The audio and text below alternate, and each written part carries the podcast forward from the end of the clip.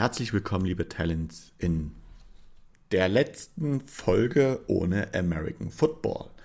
Denn am Donnerstag beginnt tatsächlich die reguläre Preseason-Zeit und die ersten Mannschaften beginnen schon an diesem Wochenende. Was heißt die ersten Mannschaften? Es sind nur zwei.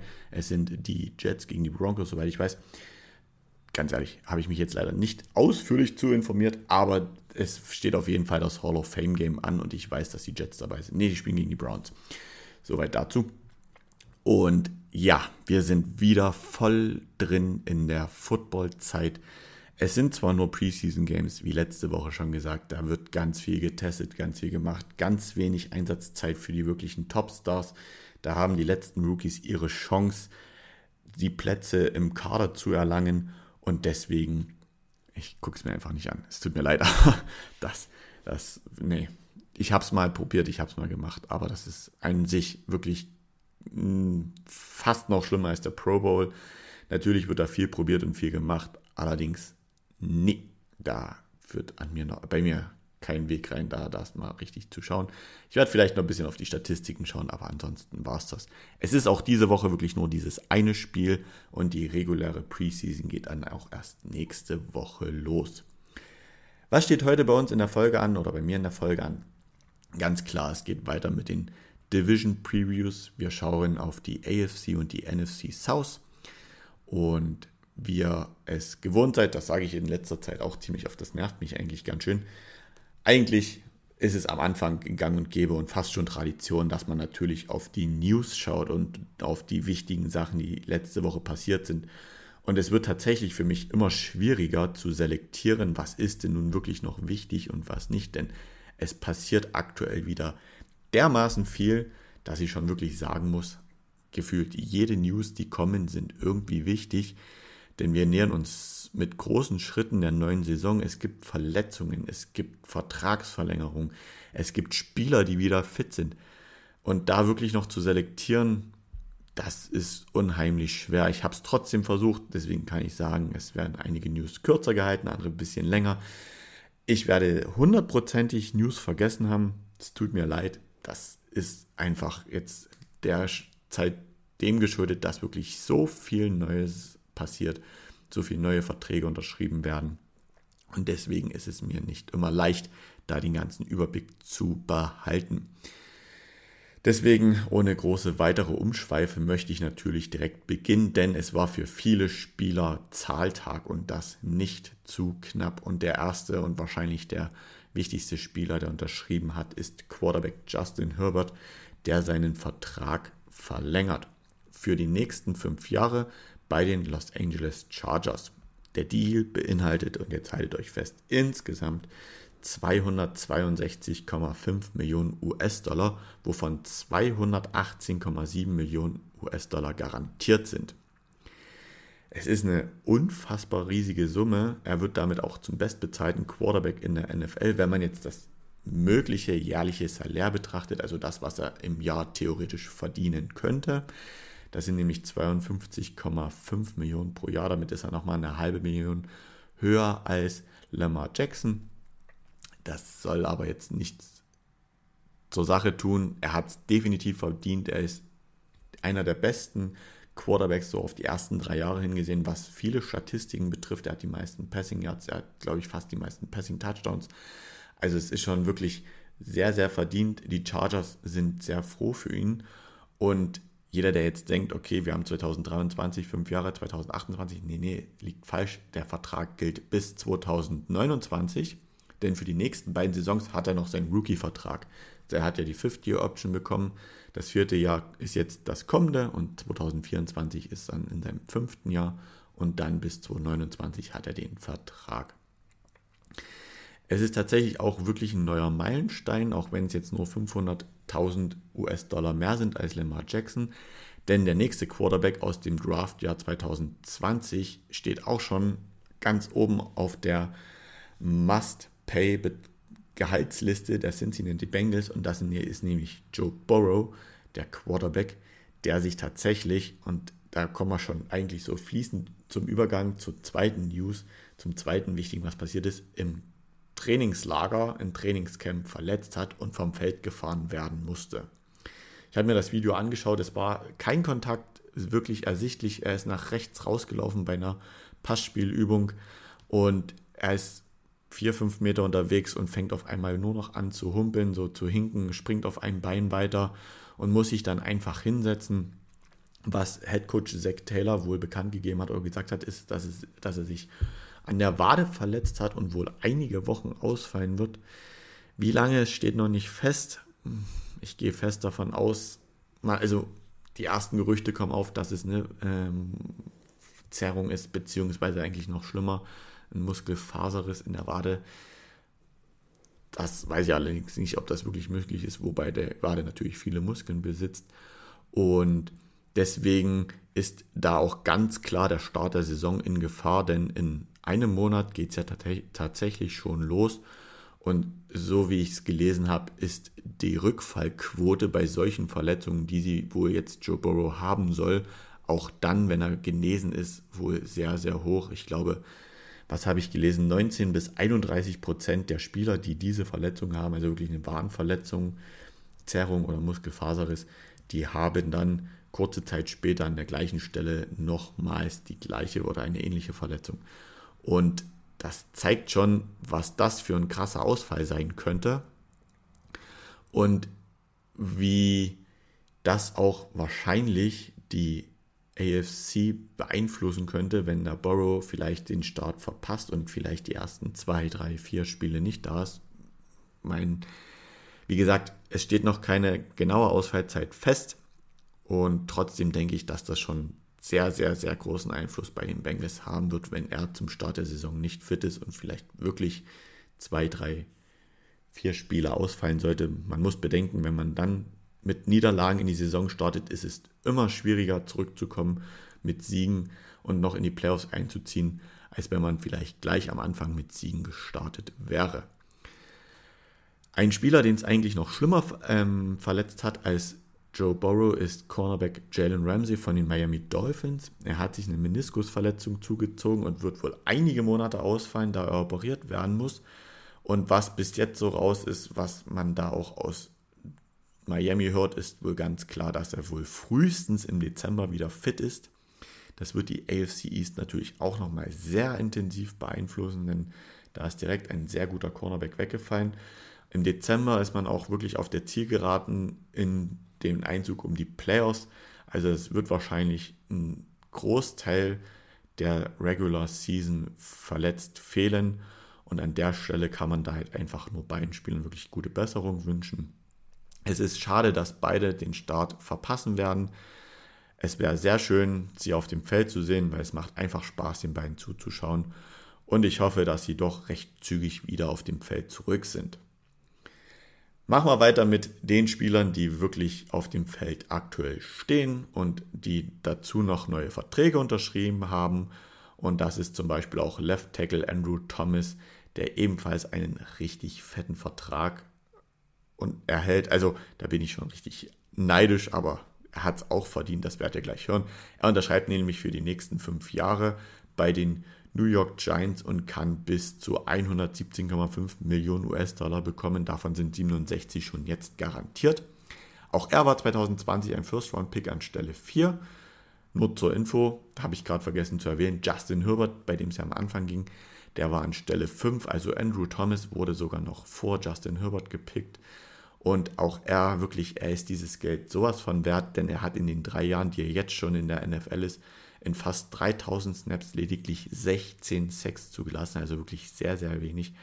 Und insgesamt sogar noch unter 100 Pressures, denn 89, äh Quatsch, 98 Pressures hat er nur zugelassen, also Hits, Hurries und Sacks.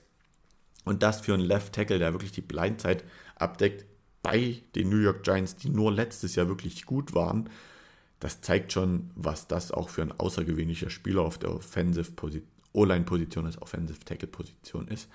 Ich denke, der Quarterback Daniel Jones wird es ihm wirklich danken, dass er verlängert hat, dass er da bleibt, denn von seiner Blindzeit her wird er sich da ein bisschen ruhiger sehnen und wehnen und kann da einfach mehr Sicherheit haben, dass von dieser Position wirklich wenig Druck kommen wird.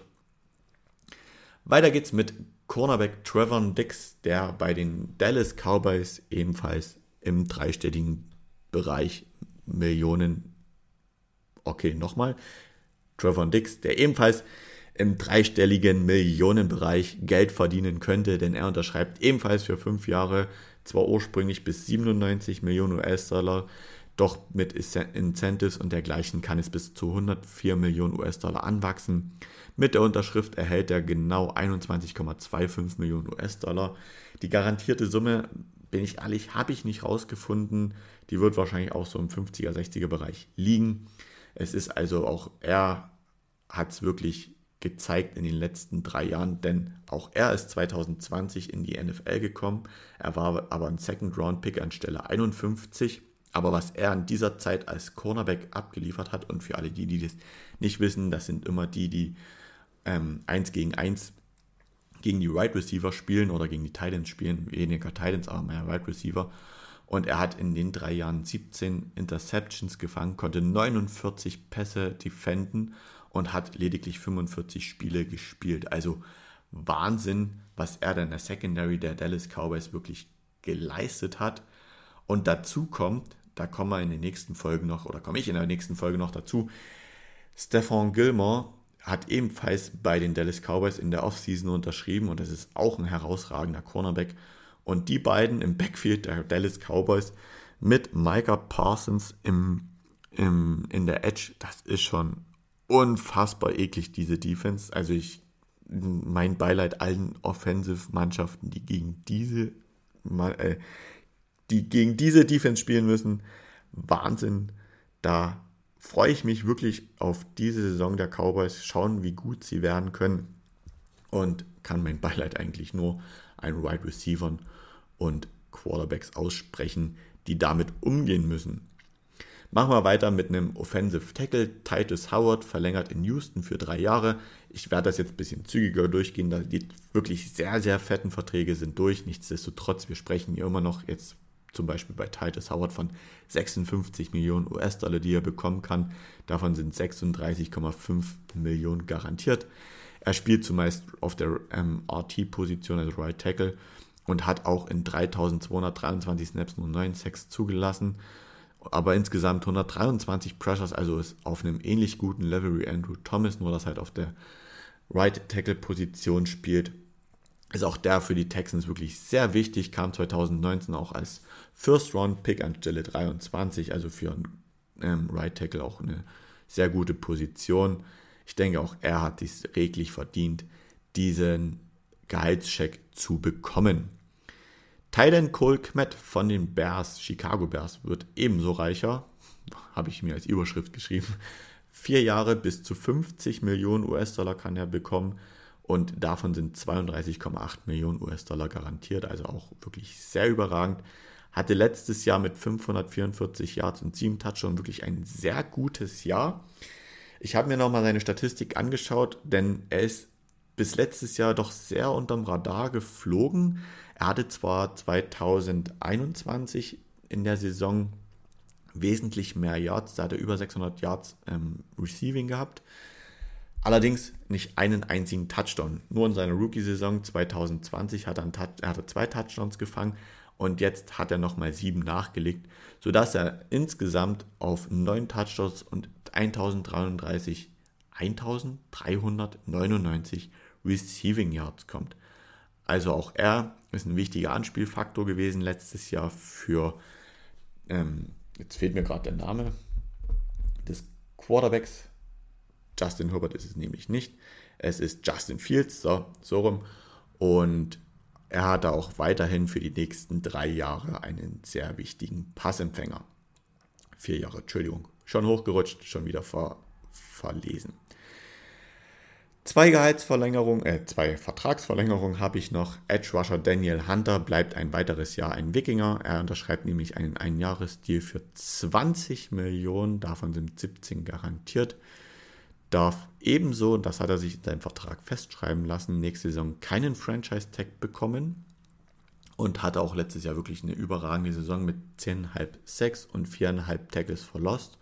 Ist seit 2015 wirklich bei der Franchise der Vikings und hat in diesen sieben Saisons, und das sind krasse Zahlen, 71 Sacks und 26,5 Tackle for Loss. Also in jeder seiner Saisons im Schnitt über 10 Sacks. Das ist schon sehr, sehr, sehr gut. Die wirklichen Top-Performern, da muss man auch ehrlich sein, wie TJ Watt, Nick Bosa oder auch Micah Parsons, die schaffen das auch alle.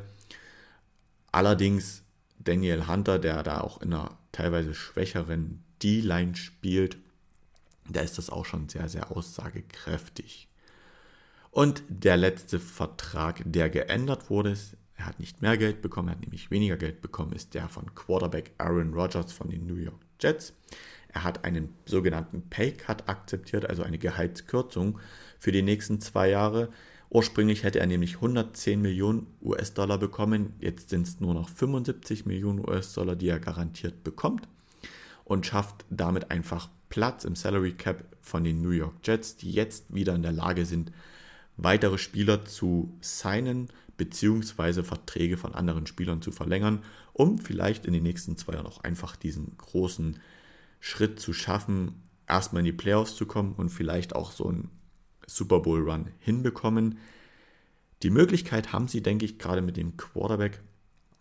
Wenn er wirklich die zwei Jahre bleibt, kann ich mir gut vorstellen, dass gerade im zweiten Jahr, wenn sie sich eingespielt haben, wenn sie sich eingegroovt haben, sie die Chance haben, auch tief in die Playoffs zu kommen mit dem Roster.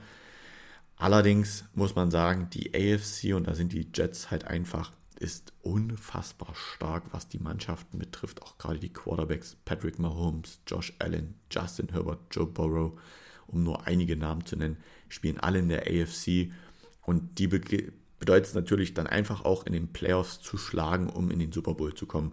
Und ob das den Jets dann gelingen kann, ist immer sehr schwierig. Da brauchen alle einen guten Tag.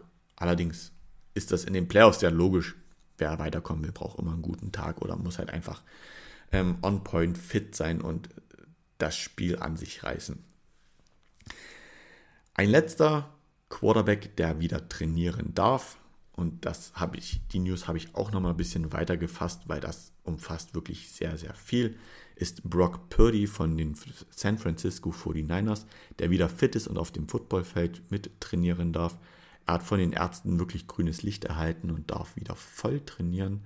Somit hat Head Coach Kyle Shanahan wieder alle seine Quarterbacks an Bord und kann mit ihnen trainieren. Also Brock Purdy, Trey Lance und Sam Donald. Jetzt sind das alles Quarterbacks, die haben gerade auch Sam Darnold auch schon ganze Saisons über gestartet. Trey Lance wurde in der ersten Runde gepickt und sollte eigentlich die Nachfolge von Jimmy Garoppolo in, bei den San Francisco 49ers antreten. Brock Purdy letztes Jahr im Draft als Mr. Irrelevant an letzter Stelle gepickt, hat dann wirklich sehr gut überzeugt und dann, wenn man das hört, ist natürlich die wichtigste aller Fragen, wer von diesen drei Quarterbacks wird wirklich spielen, also starten, wer muss auf die Bank und wird einer von denen sogar gecuttet. Und das ist für mich doch schon sehr, sehr schwierig vorherzusagen, denn ich finde, Brock Purdy hat das sehr gut gemacht letztes Jahr. Sam Darnold bei den Panthers hat das auch eine Zeit lang sehr gut gemacht. Der war vorletztes Jahr bei den Panthers und hat da auch meines Erachtens überzeugt für die Starts, die er hatte und mit den Möglichkeiten. Und die 49ers mit ihrem Right Receiver Core und mit ihrem Talent äh, George Kittle und ihrem Running Back Christian McCaffrey haben da einfach ein unfassbar gutes Team und ich denke, da könnte jeder Quarterback richtig gut aussehen. Und Trey Lance ist einfach so der Punkt, er hat noch nicht viel gespielt, war viel verletzt und aus diesem Grund ist es echt schwer zu sagen, wer da welche Position innehaben wird. Und das, was bis jetzt hier rüber schwappt über einen großen Teich, sind viele Gerüchte und auch Videos, die zeigen, dass Trey Lance im Camp wirklich nicht überzeugt und echt schlechte Leistungen abliefert. Sollte das sich so durchsetzen und bewahrheiten, dass er wirklich diese Gerüchte und diese Videos, die man so sieht, äh, wenn er sich da nicht steigern kann, dann bedeutet das ganz klar, er ist wahrscheinlich der Cut-Kandidat und das bedeutet, er steht dann auf einmal ohne Team da und da ist ein riesengroßes Dilemma eigentlich auch für die 49ers, denn die haben 2020 ihn in der ersten Runde an der dritten Stelle gepickt und haben noch richtig viel bezahlt dafür, dass er in die dritte Stelle hochkam. Sie haben ja mit den Miami Dolphins getradet und haben sich dafür drei First-Round-Picks, haben sich das drei First-Round-Picks kosten lassen, die sie alle zu den Dolphins gegeben haben. Und nur mal als Vergleich, was die Dolphins sich für diese First-Round-Picks geholt haben. Jalen Waddle haben sie gedraftet. Tyreek Hill haben sie von den Kansas City Chiefs losgeeist, indem sie zum Beispiel auch den einen First-Round-Pick hingeschifft haben, hingeschifft, hingeschippert haben und Linebanker Bradley Chubb, auch ihn haben sie mit einem First-Round-Pick bezahlt aus diesem Trade. Also jetzt nach den drei Jahren kann man wirklich sagen, diesen Trade haben Stand jetzt die Miami Dolphins gewonnen. Sie haben ein richtig gutes Receiver-Core deswegen. Sie haben einen sehr guten Spieler in der Defense und die 49ers sollten sich gut überlegen, was sie mit Trey Lance machen werden. Denn sollte er gecuttet werden, sehe ich das als absoluten Draft-Bust. Und da hätten sich die San Francisco 49ers richtig verpokert. Und dazu kommt auch noch diese aktuelle Situation, die man immer hört, wenn man sagt, man hat zwei Quarterbacks. Ich beziehe sie jetzt mal auf drei Quarterbacks. Wenn man drei Quarterbacks hat, hat man einfach auch keinen Quarterback. Und das ist das Schlimme. Wer soll diese Franchise führen? Wer soll vorangehen? Wer ist wirklich der Leader auf dem Feld? Wer ist der Leader in der Kabine? Und wenn man drei Quarterbacks hat, ist das halt wirklich sehr, sehr schwer, da sich festzulegen. Bleiben wir noch kurz bei den 49ers, um das Thema dann auch endgültig abzuschließen, denn da streikt aktuell ein Spieler, denn Defensive End Nick Bosa, der letztjährige Defense of Player of the Year, ist nicht gewillt zu trainieren, denn er ist gewillt, eine Vertragsverlängerung anzustreben. Nicht gewillt zu trainieren bedeutet nicht gewillt zu trainieren mit der Mannschaft. Er wird sich natürlich so fit halten, um dann äh, auch als möglicher Starter wieder seinen Einsatz zu zeigen, aber er möchte unbedingt eine Vertragsverlängerung und ich denke da, wenn er so den Druck ausübt mit seiner Klasse, mit seinem Niveau, wird es nicht lange dauern, bis man da auch gute Gespräche haben wird und eine Vertragsverlängerung stattfinden wird. Aktuell habe ich noch nicht rausgefunden und da habe ich keine Infos gelesen, dass er wieder im Trainingsbetrieb daran teilnimmt und sich so wird selber wahrscheinlich fit halten wird. Ich hoffe, das habt ihr jetzt alles soweit verstanden. Ich habe noch einen letzten kleinen Info, denn der Ort für den Pro Bowl 2024 wurde bekannt gegeben. Er wird wieder in Orlando stattfinden, auch mit diesem gleichen Flag Football System wie letztes Jahr, um auch Flag Football einfach mehr zu pushen und hoffentlich, hoffentlich wieder mit diesen ganzen vielen coolen Wettbewerben und Wettkämpfen wie zum Beispiel bester Catch oder Staffellauf mit Hindernisparcours. War schon echt cool anzusehen letztes Jahr, muss ich ehrlich sagen. Es hat auch Spaß gemacht und ich hoffe, Sie bleiben dabei. Soweit zu den News von der letzten Woche, dieser Woche. Wie gesagt, ich werde bestimmt einiges vergessen haben. Das ist aber einfach der Masse der Informationen, die jetzt in den letzten Wochen kamen, geschuldet. Machen wir weiter mit der Vorschau auf die Divisions und ich werde es euch im Nachgang auch wieder grafisch in Instagram hochladen und zeigen, wie meine Tipps sind. Gehen wir aber einfach mal der Reihe nach durch. Ich habe mich tatsächlich, kann ich sagen, auch dieses Mal noch intensiver mit den Mannschaften beschäftigt. Ich bin da ehrlich, ich hatte das ein bisschen fehl eingeschätzt letztes Mal und gerade so wichtige Statistiken, Teamstatistiken wie wo war die Offense, wo war die Defense, habe ich diesmal noch mit reingepackt, um einfach zu schauen, wie gut sich da eine Mannschaft auch verstärkt oder verschlechtert hat. Und ich habe für mich auch nochmal geschaut, was schätze ich ein, wie viele Spiele kann ein Team gewinnen, wie viele Spiele kann ein Team verlieren. Und los geht's mit der AFC South. Und in der AFC South spielen die Jacksonville Jaguars, die Tennessee Titans, die Indianapolis Colts und die Houston Texans. Und letztes Jahr sind die Mannschaften genauso, wie ich sie gerade genannt haben, auch im Ziel eingelaufen. Also die Jaguars an 1, die Titans an 2, die Colts an 3 und die Texans an 4. Entschuldigung, wie letzte Woche gesagt, sie spielen alle gegeneinander. Und dazu kommen noch dieses Mal die Teams aus der AFC North. Das sind die Cincinnati Bengals, die Baltimore Ravens, die Cleveland Browns und die Pittsburgh Steelers. Und dazu kommen noch die Teams. Entschuldigung, musste noch mal husten. Dazu kommen noch mal die Teams aus der NFC South, die Tampa Bay Buccaneers, die Carolina Panthers, die New Orleans Saints und die Atlanta Falcons. Zu denen werde ich dann später auch noch was sagen, weil ist ja NFC South, deswegen nur, dass ihr Bescheid wisst, wen alle Teams der AFC South zu bespielen haben. Fangen wir mit den Jacksonville Jaguars, die letztes Jahr einen Rekord von 9 Siegen und 8 Niederlagen haben. Die haben es natürlich als Division-Sieger mit noch zusätzlichen Mannschaften zu, die haben es echt in sich. Das sind unter anderem die Kansas City Chiefs, die Buffalo Bills und die San Francisco 49ers. Ich habe so ein bisschen überlegt, kann ich schon mal ein bisschen vorne wegnehmen, ob sie in der Lage sind, eins, zwei oder vielleicht sogar alle drei Teams zu schlagen. Und ich bin der, der Meinung, ja, mindestens ein Spiel von den dreien werden sie zusätzlich gewinnen und auch so die anderen Spiele werden einige viel oder eigentlich viele Siege dabei sein, denn ich finde, sie haben sich gut gehalten, sie haben wenig schwerwiegende Abgänge, sie haben allerdings auch nicht viele Zugänge. Wenn man so schaut, Calvin Ridley kam zurück von der Sperre. Ich habe dann noch den King, den Kinker, den Kicker Brandon McManus von den Denver Broncos, der Free Agent war, mit dazu genommen. Das sind so ihre Top-Zugänge. Und ihre Abgänge sind mit Shaquille Griffin, ein Cornerback, der zu den Texans ging, Marvin Jones, ein Right Receiver zu den Lions und Javon Taylor, ein Right Tackle zu den Kansas City Chiefs, der ähm, 98% der Snaps letztes Jahr gespielt hat und nur 5 6 zugelassen hat, also auch wirklich sehr, sehr gut war. Nichtsdestotrotz, wenn ich mir so das Team anschaue oder so die absoluten Stars, da hat die Jaguars schon wirklich eine gute Offensive und auch eine recht gute oder stabile Defense, wobei ich die Defense dann noch einfach schlechter sehe. Schauen wir mal in der Offense, Quarterback Trey, äh, Trevor Lawrence, von dem erwarte ich mir tatsächlich sehr viel. Dazu hat er die Right Receiver Christian Kirk und Calvin Ridley, der jetzt zurückgekommen ist und von dem man auch hört, der sehr gute Leistung gerade auch in den Trainingscamps bringt.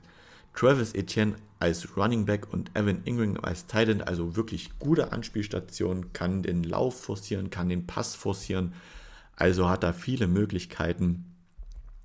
Und deswegen, wenn man auch so auf die Statistiken vom letzten Jahr schaut, sie waren immer im oberen Mittelfeld, so was Passing Yards betrifft, was Passing Touchdowns betrifft, auch wie viele Punkte sie gescored haben, da haben sie die siebten meisten gescored, haben die drittwenigsten Interceptions mit gerade mal neun Stück zugelassen und auch die fünf wenigstens sechs, also es ist schon sehr, sehr gut. Und wenn sie das jetzt noch weiter steigern könnten und auch das Laufspiel weiter forcieren, dann denke ich, dass es sehr, sehr schwer wird, in der AFC South an den Jacksonville Jaguars vorbeizukommen was mir wirklich Bauchschmerzen macht, und das ist halt wirklich sehr, sehr hart, das sind, ist der Defense-Bereich. Man hat zwar mit Taysom Campbell einen guten Cornerback, mit Rashawn Jenkins einen guten Safety und Josh Allen einen guten Edge-Rusher.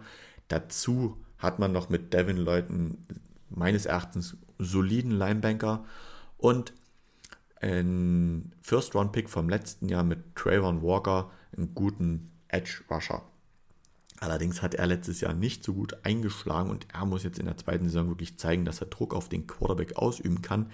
Denn die Defense hat die fünftmeisten Yards per Pass zugelassen, also pro Pass die fünftmeisten mit insgesamt 4055 Yards, die sie zugelassen haben.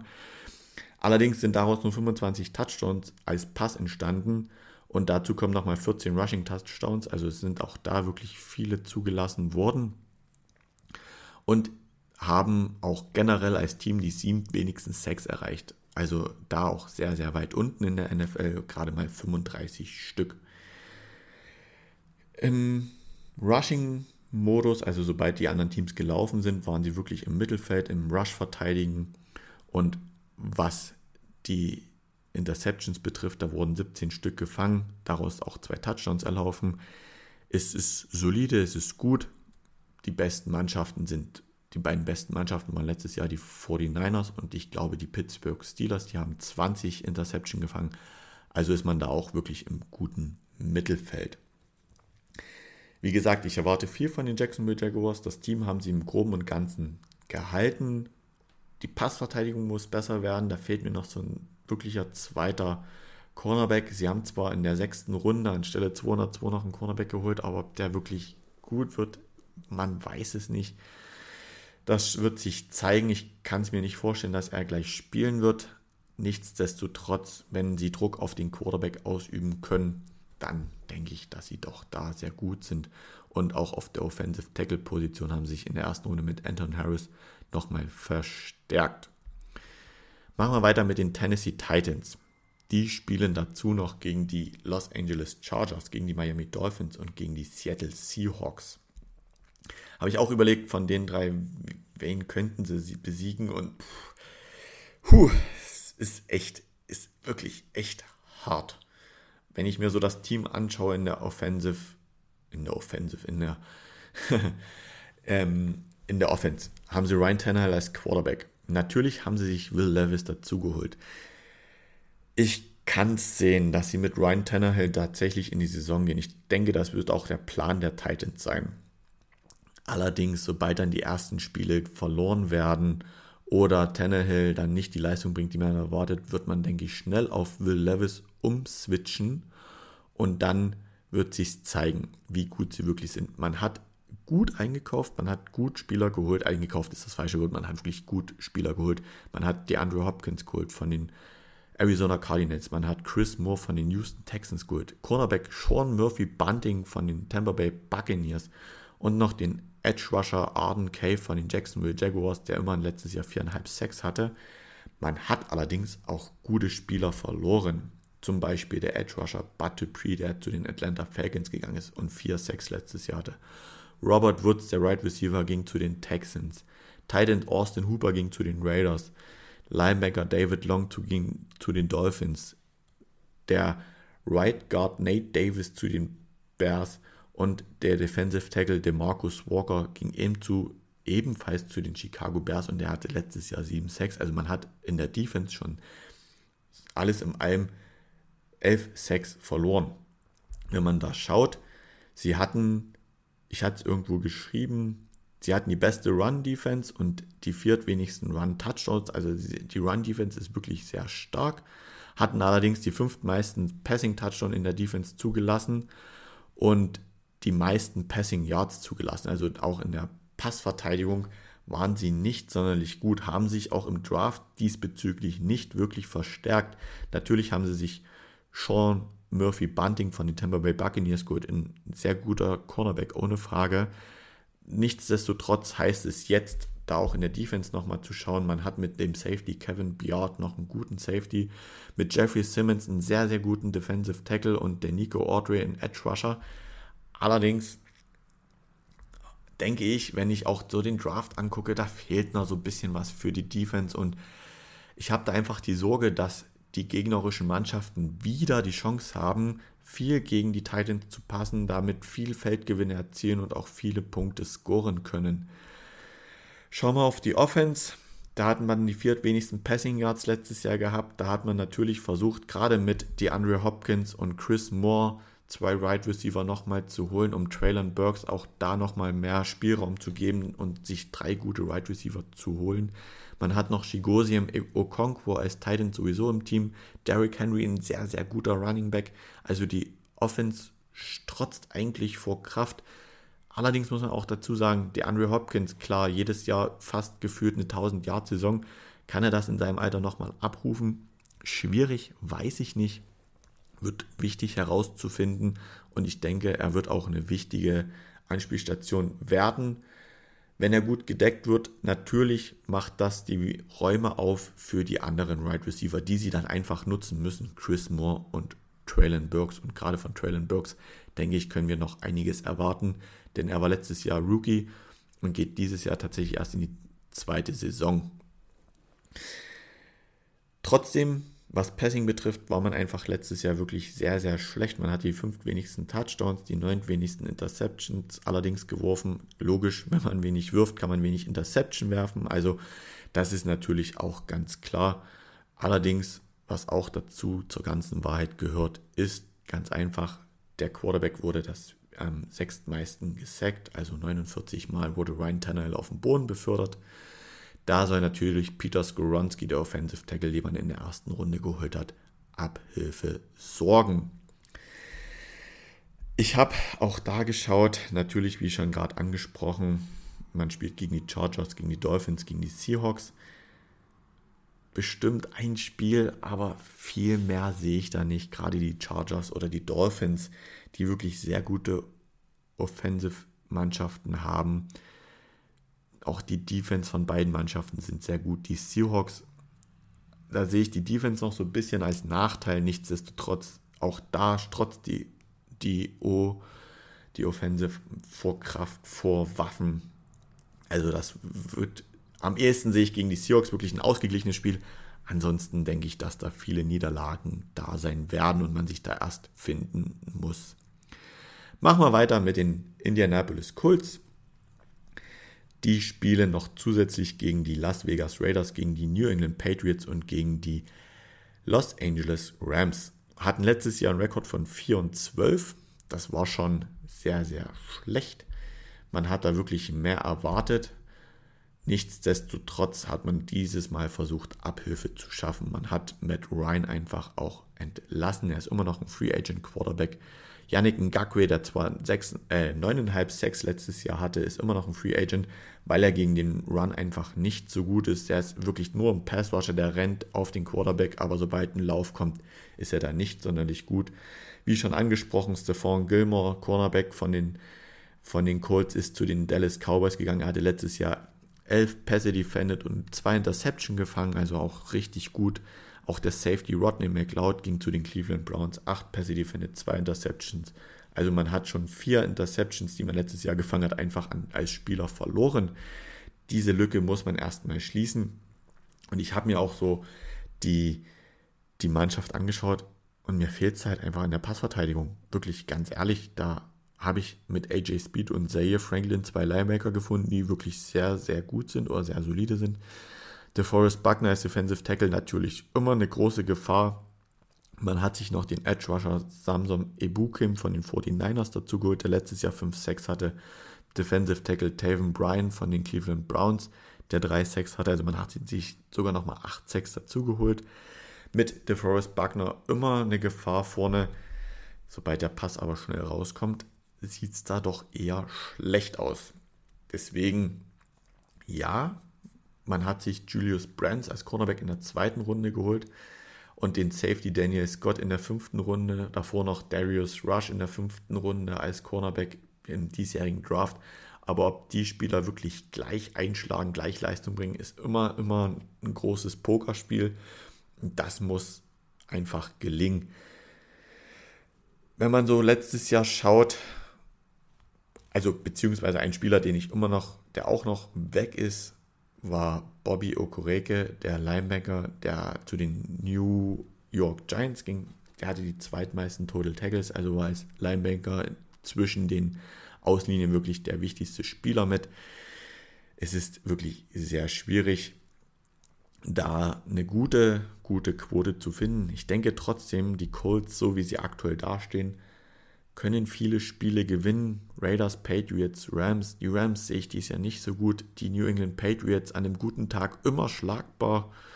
Und auch die Raiders, bei denen gab es auch viel Veränderung. Denke ich, kann man auch schlagen. Dass jetzt alle drei Spiele gewinnen, sehe ich nicht. Aber ein bis zwei auf jeden Fall. Und dann in der Division ist auch jedes Spiel möglich. Ich habe zum Schluss, kann ich auch schon spoilern, so geschätzt so in die sieben Siege schaffen sie. Und dann im Umkehrschluss zehn Niederlagen. Da muss ich aber einiges ändern. Gerade wenn ich auf die, in die Offensive nochmal reinschaue, da waren sie letztes Jahr wirklich im unteren Mittelfeld, was Passing Yards betrifft. Da waren sie Platz 29 bei geworfenen Touchdowns. Sie hatten die meisten Interceptions mit 20 Stück. Unteres Mittelfeld bei Rushing pro Yards. Sie haben allerdings natürlich mit Jonathan Taylor einen sehr guten Running Back, wo es zurzeit auch ganz, ganz viele verquere Aussagen gibt bezüglich, er möchte getradet werden, er möchte nicht getradet werden, er hat ein Treffen mit dem Owner gehabt. Alles sehr, sehr schwierig. Man hat einen neuen Quarterback, trotz alledem, dadurch, dass er so eine doppelte Gefahr stellt, um das mal einzudeutschen. Er kann passen, er kann laufen, es ist immer gefährlich. Deswegen denke ich, dass da einfach viel mehr gehen wird. Und auch in der Defense hat man die, ist man im Mittelfeld, was Passing Yards betrifft. Im unteren Mittelfeld, was Passing Touchdowns betrifft, hat man 25 Touchdowns sich gefangen. Allerdings auch nur Platz 26 bei gefangenen Interceptions. Da gab es nur 10 Stück und davon, wie gesagt, sind ja einige sogar weggegangen. Da sind vier allein weggegangen. Also ist jetzt auch nicht viel mehr dazugekommen. Und auch in der Rush-Verteidigung, also in der Laufverteidigung, ist man im unteren Mittelfeld. Und das ist, das muss sich einfach ändern nächstes Jahr. Da muss man einfach besser werden. Und ich bin da gespannt, gerade auch mit dem neuen Head Coach ob das alles klappen wird. Ich merke gerade, ich bin sehr ausschweifend in meinen Erzählungen, deswegen machen wir zügig weiter zu den Houston Texans. Sie spielen noch gegen die Denver Broncos, gegen die New York Jets und gegen die Arizona Cardinals. Und da bin ich ganz ehrlich, Broncos und Jets sehe ich einfach nicht, dass sie da gewinnen können. Arizona Cardinals, ja, vielleicht schwierig. Ich denke aktuell ja, wenn CJ Stroud sich so entwickelt, wie man denkt, und Will Anderson auf der Edge-Position auch als Rookie sich gut entwickelt, dann kann das alles schon sehr gut aussehen. Denn man hat mit Robert Woods natürlich noch einen guten Wide right Receiver dazugeholt, hat mit dem Titan Dalton Schulz noch einen sehr, sehr guten Titan dazu bekommen. Der Running Back Devin Singletary kam aus von den Bills, der letztes Jahr 892 Rushing Yards hatte und 5 Touchdowns. Defense Tackle Sheldon Rankins kam von den New York Jets, der 3 6 und 5 Tackles verlost hatte. Also auch da ist das Team wirklich sehr, sehr gut geworden und auch ein wichtiger Spieler finde ich Safety Jimmy Ward, der von den San Francisco 49ers kam und immerhin drei Interceptions fangen konnte. Eine wichtige Verlängerung finde ich noch Left Tackle Larry Mitanzel, der in der Offseason verlängert hat, sodass er die Blindside von CJ Sprout gut abdecken kann und da einfach Stroud viel Sicherheit geben kann. Er hat Passempfänger, er hat auch gute Running Backs mit Damian Pierce und Devin Singletary. Also die Offense kann ins Laufen kommen und das sollte auch das Ziel sein von Ryan Sean, Ryan, Ryan Sean, der Head Coach der Texans. Ich komme gerade leider nicht auf den Namen, der ja von den 49ers gekommen ist, der ja ehemals Linebanker bei den Texans war. Ich denke, die Offense kann gut ins Rollen kommen, wenn man sieht, welche Waffen da da sind und wenn CJ Stroud einfach an die Leistung anknüpft, die er im College gezeigt hat. Die Defense, wie gesagt, man hat Will Anderson gleich als dritten Pick geholt, als Edge Rusher, man hat Desmond King den zweiten als Cornerback, Jimmy Ward, Super Safety, Denzel Perryman und Corey Littleton als Linebanker. Und aber ich denke, auch da ist man nicht schlecht aufgestellt. Allerdings Quarterback ist im ersten Jahr, der Edge Rusher ist im ersten Jahr. Viele Spieler sind dazugekommen, das muss ich alles finden, ein neuer Head Coach. Deswegen habe ich so alles in allem wirklich mal geschaut und ich denke, letztes Jahr hatten sie einen Rekord von 3 und 13. Sie werden nicht viel mehr Spiele gewinnen, weil es einfach Zeit braucht, sich da abzustimmen. Und ich denke ganz einfach, dass sie 4 und 13, äh 4 und 13 natürlich 4 Jetzt muss ich kurz selber nachrechnen. Das ist ziemlich doof. 3 und 13, 3, nee. Uno Momento, jetzt muss ich gucken.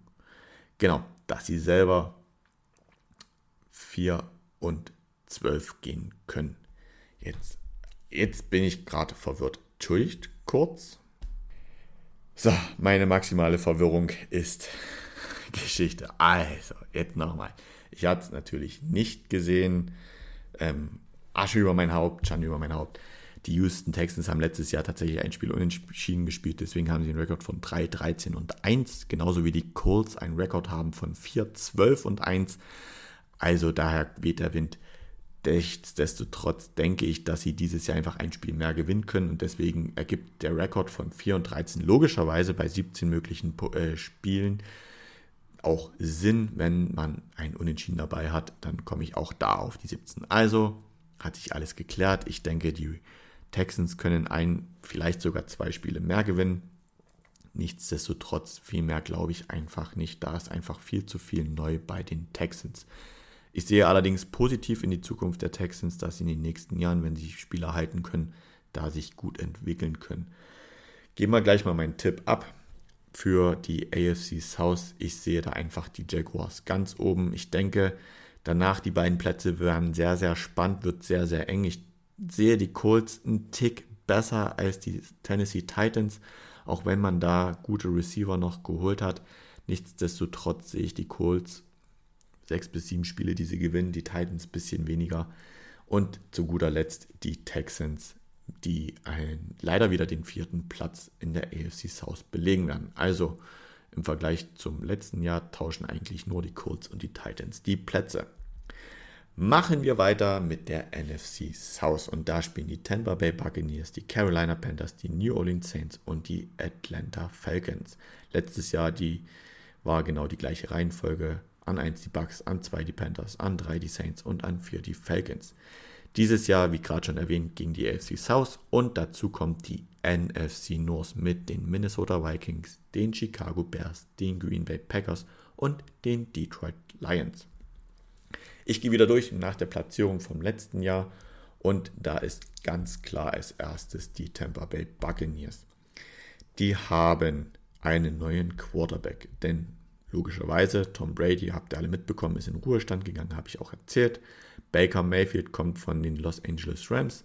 Dann haben sie einen neuen Running Back Chase Edmonds von den Denver Broncos. Safety Ryan Neal habe ich tatsächlich einfach mal gar nicht dazu geschrieben, wo er herkam. Ich glaube tatsächlich ebenfalls von den 49ers. Defensive Tackle Greg Gaines von den Los Angeles Rams und Left Guard Matt Failer von den Chargers, der letztes Jahr 40 Pressures zugelassen hat und davon nur 6 6. Es ist für die Tampa Bay Buccaneers echt ein schwieriges Jahr nach Tom Brady, denn ich sehe die Offense nicht so gut. Baker Mayfield ist ein solider Quarterback. Man hat noch Mike Evans und Chris Godwin als Wide right Receiver. Auch Kate Otten, den Titan, der Rookie Titan aus dem letzten Jahr, finde ich jetzt nicht schlecht. Allerdings geht er auch erst in sein zweites Jahr, deswegen habe ich ihn da noch nicht mit dazu genommen. Man hat nochmal die D-Line verstärkt mit Kalaija Kenzie in der, in der ersten Runde. In der dritten Runde kam nochmal ein Defensive End und in der fünften Runde noch ein Linebacker. Die Defense ist dafür wieder sehr gut. Man hat mit Cornerback Jamal Dean, Carlton Davis zwei sehr gute Cornerbacks, Antoine Winfield Jr. ein sehr guter Safety bzw. auch Cornerback. Also die Passverteidigung ist wirklich gut. Levante David, Devin White ist wahrscheinlich eins der besten Linebacker-Duos in der ganzen Liga. Das steht außer Frage und Defensive Tackle Vita Wehr ist auch ein absolutes Biest in der Front 7. Trotzdem haben sie auch wirklich gute Spieler einfach verloren. Akim Hicks, Defensive End, Defensive Tackle, hatte zwar nur ein Sack, zwei Tackle verlost, war aber trotzdem sehr gut. Running Back Leonard Fournette, Wide Receiver Julio Jones, Defensive Tackle Rakim Nuno Rogers hatte 2-6, 5 Tackle verlost. Cornerback Sean Murphy Bunting, wie gesagt, zu den Titans. Und Left Tackle Donovan Smith ist zu den Chiefs gegangen. Hatte auch letztes Jahr nur 6 6 und 35 Pressures zugelassen. Das zeigt einfach, die Bucks haben schon gute Spieler einfach verloren und alles in einem Tom Brady natürlich, das ist wahrscheinlich der größte Verlust, denn er ist einfach in der Lage, ein Team zu führen und auch immer den Freien Receiver zu finden. Hat letztes Jahr schon nicht mehr so gut geklappt und aus diesem, genau aus diesem Grund denke ich, dass die Offense der Bugs wirklich sehr, sehr viele Schwierigkeiten haben wird. Das Laufspiel hat letztes Jahr gar nicht funktioniert. Da war man die schlechteste Rush-Offense. Man hatte die wenigsten Rushing-Touchdowns mit gerade mal fünf Stück. Und auch die Punkte, die man gescored hat, war man lediglich auf Platz 23. Also die Offense hat ganz schön gestruggelt. Nichtsdestotrotz auch die Defense war nicht viel besser. Man hat 389 Punkte zugelassen. Da ist man zwar im Mittelfeld, das ist jetzt nicht so schlecht. Allerdings, wenn man nur 327 Punkte scoret, ist man immer noch im Minusbereich. Klar, es geht immer noch um Spiele gewinnen. Deswegen denke ich ganz einfach, die Bucks werden eine sehr gute Defense haben, eine sehr kranke Defense. Wird bestimmt eklig sein, gegen die zu spielen. Allerdings um die Offense mache ich mir so meine Sorgen wenn Mike Evans und Chris Godwin nicht ins Laufen kommen und Baker Mayfield einfach die Fenster nicht trifft, in die er werfen muss, dann wird das schon sehr hart. Man muss das Laufspiel etablieren, man muss wieder ein besseres Rushing-Team werden. Dann kann das gut werden. Trotz alledem, puh, sehe ich da noch ziemlich, ziemlich schwarz für die Offense. Machen wir weiter mit den Carolina Panthers. Die spielen gegen die Dallas Cowboys. Gewinnen sie das wahrscheinlich nicht. Seattle Seahawks Wird jetzt auch nicht gerade ein Team, was man so nebenbei besiegt. Haben sie wahrscheinlich bessere Chancen. Und ich bin Seahawks-Fan und sehe halt mein Team auch als Ganzes und denke mir, hu, man kann an einem guten Tag leider auch die Seahawks schlagen und zum Schluss die Miami Dolphins. Und wenn deren Offense ins Laufen kommt und die Defense einfach nur Leistung bringt, dann denke ich auch, dass die Panthers da leider nicht in der Lage sind zu gewinnen. Sie hatten natürlich dieses Jahr den First Overall Pick mit Bryce Young, einen neuen Quarterback geholt, haben mit DJ Shark von den Lions einen guten Right Receiver geholt, haben natürlich auch in dem Trade DJ Moore verloren, das steht auch außer Frage und haben mit Hayden Hurst trotzdem noch von den Bengals einen guten Titan dazu bekommen. Haben Miles Sanders von den Eagles geholt und in der Defense sich auch nochmal auf zwei Positionen wirklich in der Free Agency verstärkt mit Deshaun Williams von den Denver Broncos, der letztes Jahr viereinhalb Sacks und vier Tackle for Lost hatte und Defensive Tackle Shai Tuttle von den Saints zwei Sacks, drei Tackle for Lost und haben natürlich mit Brian Burns einen sehr guten Edge Rusher und Derek Brown schon einen sehr guten Defensive Tackle, also die Front Seven Sieht sehr gut aus nach meinem Empfinden. Allerdings um die Offense mache ich mir weiter Sorgen. Auch wenn da noch ein Name aufploppt mit Adam Thielen von den Minnesota Vikings, der zwar 716 Yards und 6 Touchdowns hatte, allerdings auch schon gut in die Jahre gekommen ist. In der zweiten Runde hat man sich noch Jonathan Mingo geholt, den Right Receiver von Mississippi State. Aber ob der unbedingt gleich die Antwort sein wird, ist fraglich. Und auch der Quarterback muss ich natürlich erstmal an die NFL gewöhnen. Deswegen kann ich auch schon mal vorwegnehmen, sehe ich da gutes Potenzial.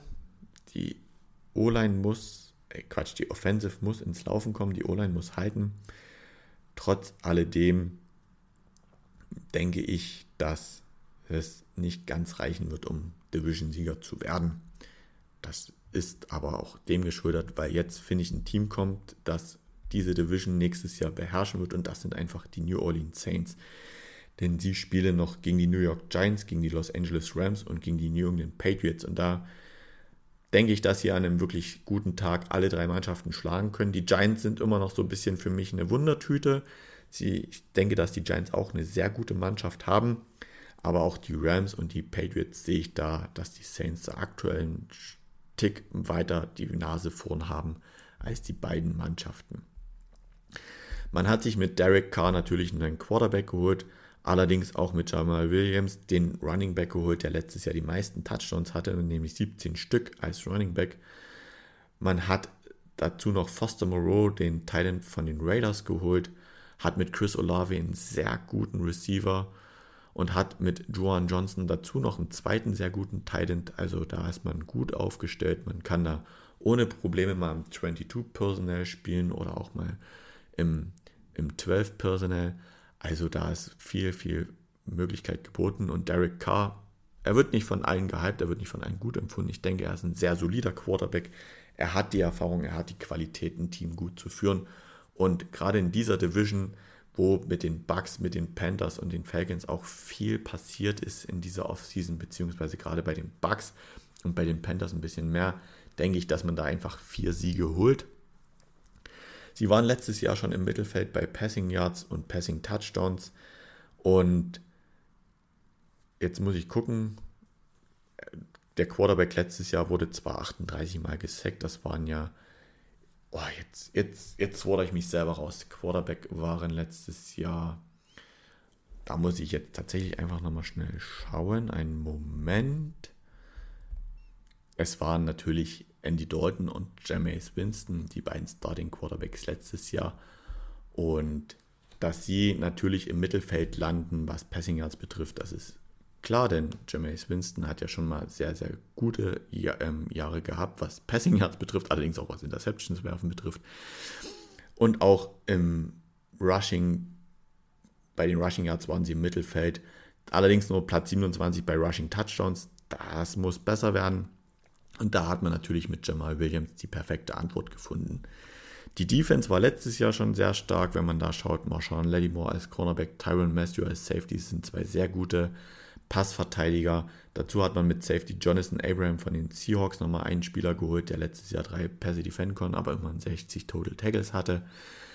Demario, Demario Davis als Linebanker, Cameron Jordan als Edge Rusher. Dazu kommt natürlich Brian Breesy und Isaiah Foskey, wo man die ersten beiden Picks direkt in die Defense nochmal gesteckt hat. Also auch da kann viel passieren. Deswegen denke ich, die Defense wird stark bleiben. Da war man letztes Jahr, die, hat man die zweitwenigsten Passing Yards zugelassen, die viertwenigsten Passing Touchdowns zugelassen. Allerdings nur Platz 30 bei INTs gefangen. Na, meine Güte, dann haben sie halt wenig Interceptions gefangen. Dafür haben sie halt wirklich, wirklich wenig Passing Yards zugelassen und die viertwenigen Passing Touchdowns. Sie hatten die fünftmeisten Sacks. Allerdings bei Rushing Yards und in der Rushing Verteidigung muss man sich einfach noch steigern. Und wenn ihnen das gelingen sollte, dann sehe ich da einfach den Division-Sieger. Das steht ganz für mich ganz klar außer Frage. Und zu guter Letzt, und dann ist das für heute auch gegessen, sind wir bei den Atlanta Falcons. Die spielen im kommenden Jahr gegen die Washington Commanders, gegen die Arizona Cardinals und gegen die New York Jets. Sind letztes Jahr mit einem Rekord von 7 und 10 aus der Division rausgekommen. Und ja, sie waren vierter Platz mit 7 Siegen und 10 Niederlagen. Das betraf aber letztes Jahr halt auch einfach die Saints und auch die Panthers, die jeweils 7 und 10 hatten. Und nur die Tampa Bay Buccaneers hatten 8 und 9. Also es war wirklich eine Division. Da ist eine Mannschaft mit mehr Niederlagen als Siegen in die Playoffs eingezogen, weil ja immer der Division Leader automatisch für die Playoffs qualifiziert ist.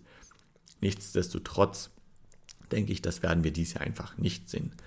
Denn die Falcons haben sich auch in der Defense gut verstärkt. Da sind die ersten fünf Namen, die ich hier hingeschrieben habe, wirklich alle in der Defense. Bud Dupree, der Edge Rusher von den Titans, wie erst schon gesagt.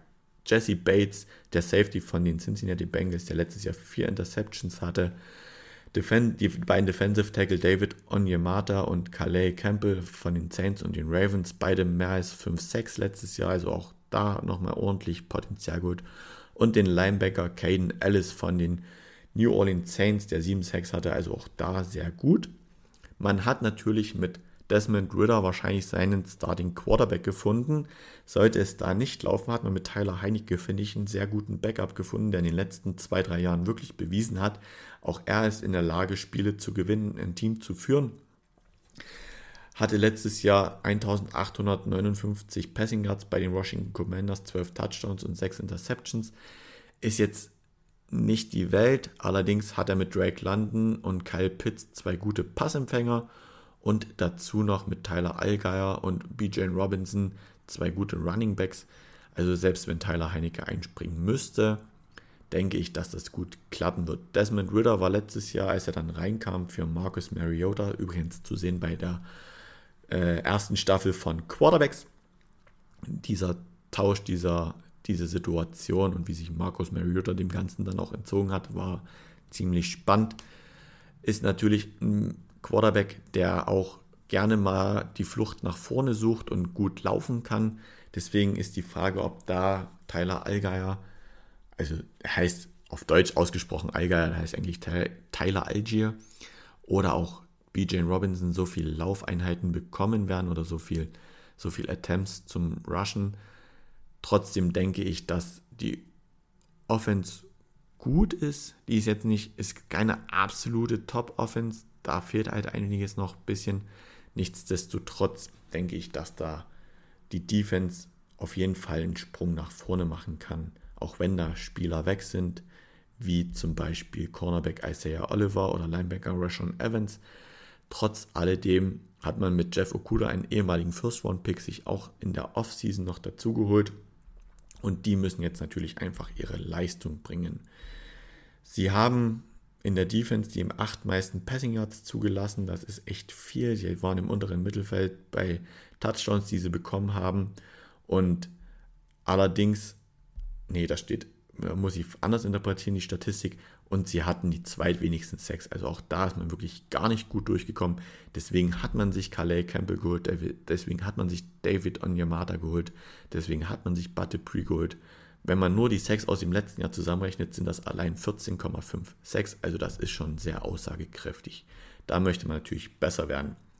Die Offense war die zweitschlechteste Passing Offense, Platz 24 bei Passing Touchdowns. Also das ist wirklich das unterste vom unteren. der siebte Platz bei Interceptions geworfen. Man hat halt wenig Interceptions geworfen, natürlich, aber wenn man halt auch wenig Passing Yards schafft und dergleichen, dann steht das natürlich auch außer Frage, dass da wenig Interceptions geworfen werden. Oder kann das gut sein, wenn dann halt einfach die Receiver verfehlt werden oder wenn dann einfach der Ball sonst wohin geworfen wird. Deswegen kann das schon alles sein. Soweit ein kurzer Überblick zu den Atlanta Falcons. Mein Tipp für diese Division. Es ist, ihr habt es rausgehört und ich denke, dass an dem wird leider dieses Jahr einfach kein Weg dran vorbeiführen. Es sind für mich die New Orleans Saints, die werden den ersten Platz machen. Ich könnte mir sogar vorstellen, dass sie im zweistelligen Bereich Siege erreichen werden. Das liegt aber auch so ein bisschen an der, an der Situation in der Division. Das ist meine Vermutung. Da ist man, denke ich, gut aufgestellt. Man hat einen erfahrenen Quarterback, gute Receiver, gute Titans. Der zweite Platz wird an die, nach meinem Empfinden, Carolina Panthers gehen. Auch da gab es natürlich viel Veränderung, viele ähm, neue Trainer neue Spieler, man hat sich einen neuen Quarterback geholt. Nichtsdestotrotz, ich denke, Frank, Frank Reich und Brian, Brian Young, Brian Young, Brian Young. Das wird Bryce Young, Brian Young, Bryce Young, das wird gut passen. Kann ich mir gut vorstellen, dass man da auch mehr Siege holen wird als letztes Jahr, also beziehungsweise gleich viele Siege holen wird wie letztes Jahr. Und das wäre schon ein Erfolg, denn nach so einer Umstellung kann es immer sein, dass man weniger Siege holt. Ich denke, den dritten Platz werden die Tampa Bay Buccaneers machen. Da erwarte ich mir von der Offense einfach viel zu wenig und nur über die Defense-Spiele zu gewinnen, das ist halt auch schwierig. Da gibt es zu viele Mannschaften, die zu gute Offensive Offensiven haben. So rum ergibt das Ganze einen Schuh. Und zu guter Letzt die Atlanta Falcons. Und ich habe wirklich nochmal geschaut, ich habe nochmal versucht, so herauszufinden, welche Records erreicht werden. Ich denke, Platz 2 bis 4 da ist maximal ein Siegunterschied. Da bin ich jetzt rausgekommen bei den Bucks und bei den Falcons jeweils bei 6 und 11, also 6 Siege, 11 Niederlagen und bei den Panthers bei 7 Siegen und 10 Niederlagen. Das kann sich allerdings, allerdings da auch sehr, sehr schnell ändern. Soweit zu dieser Folge. Jetzt habe ich euch hier über eine Stunde lang zugelabert. Deswegen werde ich jetzt den Abspann auch nicht zu lange in die Länge ziehen. Zu lange in die Länge ziehen. Ich wünsche euch eine wunderschöne Woche. Freut euch nächste Woche auf die Divisions der AFC und NFC East. Und dann haben wir auch schon die erste Woche mit den Preseason Games. Und darauf freuen wir uns doch alle so langsam. Also bis dahin wünsche ich euch eine schöne Woche und macht's gut.